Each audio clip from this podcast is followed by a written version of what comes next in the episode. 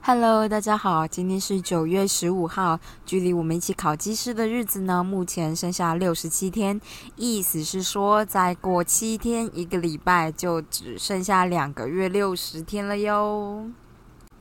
今天是开学的第二天，我的老板今天依然在最后的时刻，也就是八点多的时候，告诉我说，他可能觉得他还是不要去上课了，所以我就应该要去了。然后我就一个快速的起床，以后马上冲到了教室去，这样。啊，目前的状态呢，就是疫情的状态呢，就是我们学生进去大楼的时候，都还是要刷学生证。意思是说，如果有很多人都是九点十分上课的话，门口就会完全大塞住。于是我就被塞在外面，然后就上课了。我就是一个迟到的进教室，然后所有人都看着我走上讲台，sitting，这样就觉得，唉。好，重点是这件事，老师开始远端上课的时候，他那个地方网络很烂。奉劝所有的人，如果要远端视讯或开会的时候，你们的网络就应该是好的，不然就没有意义了。抱怨也没有意义，因为你就是这时候抱怨网络要干嘛？这就是远端的一个条件之一嘛。有个良好顺畅的网络，就是你们沟通的一个最佳的，应该说应该是是一个基本的条件，这样吧。所以，当老师在中间抱怨跟我说什么大家都听不清楚吗？我心里想说，老师你那里网力网络那么烂，你当初就应该要考虑不要这么做。好，但没有关系，你最后还是这么做了，那我们就先不要 care 这件事。那你真的要上第一堂课吗？老师就啊，可是我觉得还是想，我想说好，随便都可以啦，反正老师看不到学生的反应，所以我也不知道怎么样。但我知道就是学生都在下面划手机，因为觉得很无聊。Anyway，这件事就这样过了，就是嗯。我们就是不多不多做评论这样。那上课结束之后，我才发现阿婷就是传了讯息跟我说，我们六日去看的那栋房子就是成交了，所以最后就会以一百八十八万的价钱买下这个在高雄美浓的一个两层楼的农舍。但它三楼就是有一个铁皮的加盖啦，这样。呃，它的建。建地，它不是建地，话说它就是农舍，所以是农地。它那块地有二十七平，所以就是一个我有史以来可能会住的最大的房子了。就是目前的话，它就是需要好好的把地上的房子做建物保存。我完全不知道，可能要等阿婷回来吧。就是呃，这个部分我真的是就是完全不是很清楚这样。然后还问了地震地震系的同学，我同学是正大地震的这样，然后。连我只要稍微讲一下，他就马上知道我要干嘛。他说：“你是不是要做建物的第一次登记？”我想说什么？有第二次登记吗？所以我第什么意思？然后他就呈现一个你你是不是什么都不懂啊？我就想说啊，对我什么都不懂，我错了，我不知道这样啊。不过阿婷礼拜四就是这个礼拜四就要去签约了。他自己一个人在高雄签约，希望他一切顺利。这样，那我在这边呢，就是突然想到，昨天有个深刻体悟，就是大家如果要买房子要杀价的话，务必千万一定要带你的家人去，因为家人才会站在你的后面，然后形成一堵墙帮你挡住。这样，你想要杀价什么的都没有关系，就是家人就可以帮你这样。然后这件事真的超级重要，因为我们人生都没有特别做过这种事情，我们连菜市场杀价都没有那么成功。刚刚在叫的是斯坦，他想要我陪他玩。好，总而言之，就是如果大家将来要买房子的话，身边不管是我觉得就算是你要叫朋友，也不能只叫一个，你可能要叫三四个朋友，然后大家此起彼落的帮你跟房仲或者是就是喊话，这样就觉得就是你不能开这么贵啊，什么什么之类的，真的很有帮忙。嗯。因为这也是我网络上看到的，然后我妈那时候一开始还跟我说：“哎，你就是用你是年轻人很穷下去打。”我就说：“不要啦，妈妈，你就是一定要陪我去。”这样，事实证明我妈就是一个比较厉害的女人。这样，因为阿婷可能觉得原本开两百五十万，那两百万应该就可以了吧？毕竟省了五十万。但我妈一口气就喊一百八十，她就说就是一百八十万。然后房东就说不行。然后我就呈现一个：“哎，我不知道。” 废物，废物女儿就是我。好，总而言之就是一个杀价、吵讨价还价的过程。但是因为我妈就是一个破强大的女人，就觉得很棒。而且第一天我妹没有去，第二天我妹有去，我妹也是在旁边，就是会一直念、一直念，然后跟她尝试性的讲大讲大道理这样的人类。反正就是觉得家人在这个部分真的是帮了很大的忙。不过签约的部分可能就是要靠阿婷自己一个人。礼拜四的时候在高雄签约，我想应该不会有问题啦。好的。那就是这种阴错阳差快速买到房子的情况呢，就直接就是宣告了我之后就是要努力的做功课，然后看看要怎么样找设计师或设计房子，然后还要重点就是要给猫咪一个友善的环境。我目前的想法是因为客厅超大，而且一楼就是超高的，一楼可能有三米多那么高，这样，那这样子的话，嗯，三米多是高还是矮啊？不知道哎，反正就是。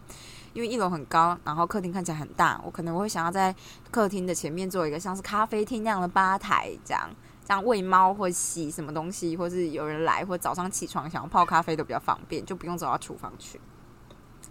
好的，大家可以发现我们家斯坦一直在吵。呃，另外想要分享的一件事情呢，就是。摒除掉我们今天应该念十五分钟，而我还没有念之外呢，我今天看到一个非常有趣的一则广告吧，就是日本推出。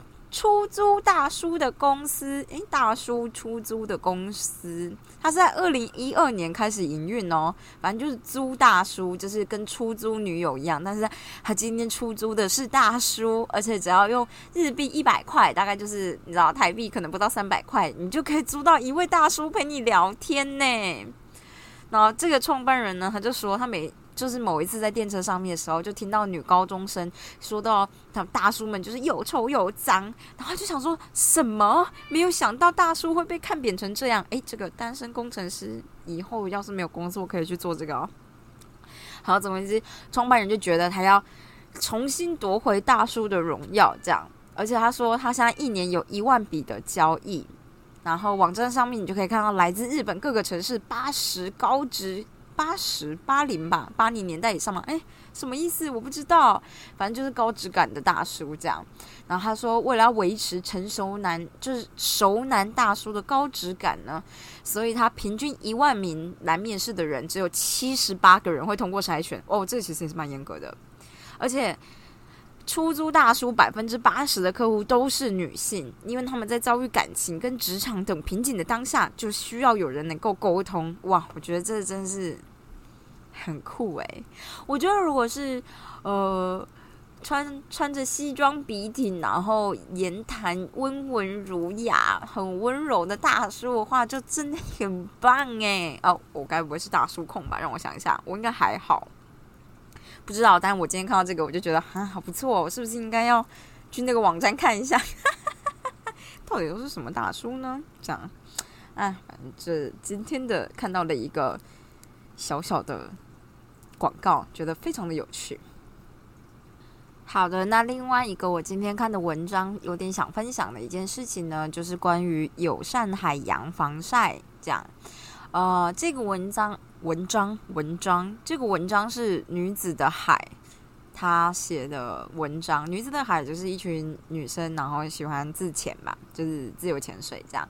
然后我觉得他们拍的照片都很美，他们也都很认真在做关于海洋保育，还有就是一些海洋活动的推广这样。然后总之看完了以后呢，我之前就有一直觉得，就是嗯，的确防晒乳应该买海洋友善系列的，在你靠近海洋的时候啦。但是就是我不知道什么是真的，或者是他。有的时候就是大家可能也不想要，大家不会特别直接把品牌给列出来，或者就哪一款这样，所以他们的写法都是先把成分写出来。但我也不太会看成分，然后有时候就觉得有点麻烦，然后想说啊，大不了就是靠近海的时候，呃呃呃，就就是反正我就是一年下海的次数实在是下海听起来有点怪，就是去海边次数实在太少了，所以就觉得好像还好这样。然后，但我今天看到这文章，我就认真看了一下，我就觉得有一个真的是很有用的方法，就是你把自己包起来就好了，就你不需要呃，真的做太多的选择，所以就是像那种我们骑摩托车，哎，也没有用骑摩托车用的头巾，大概是我跟阿婷会做的事情。但就是那种骑单车的时候，我们会挂在脖子前面或当头巾的那种薄薄又吸汗又防晒的那种，哦，就领巾吧，有点像领巾的东西，你就可以直接把脸围住，这样就可以了。我就突然间觉得，哎，这样就好啦，干嘛之前就是这么想这么多这样？总觉得就是是一个很好的方式，就突然之间想到，哦，对对对，滑雪场也是这样子吧，对不对？就是有些有些时候，你会看到一些人，就是可能就是脖子那边的那一块会一路拉上去，然后可能眼睛那里开动一点点吧。哎，但这样像是不是就变成小偷面罩啊？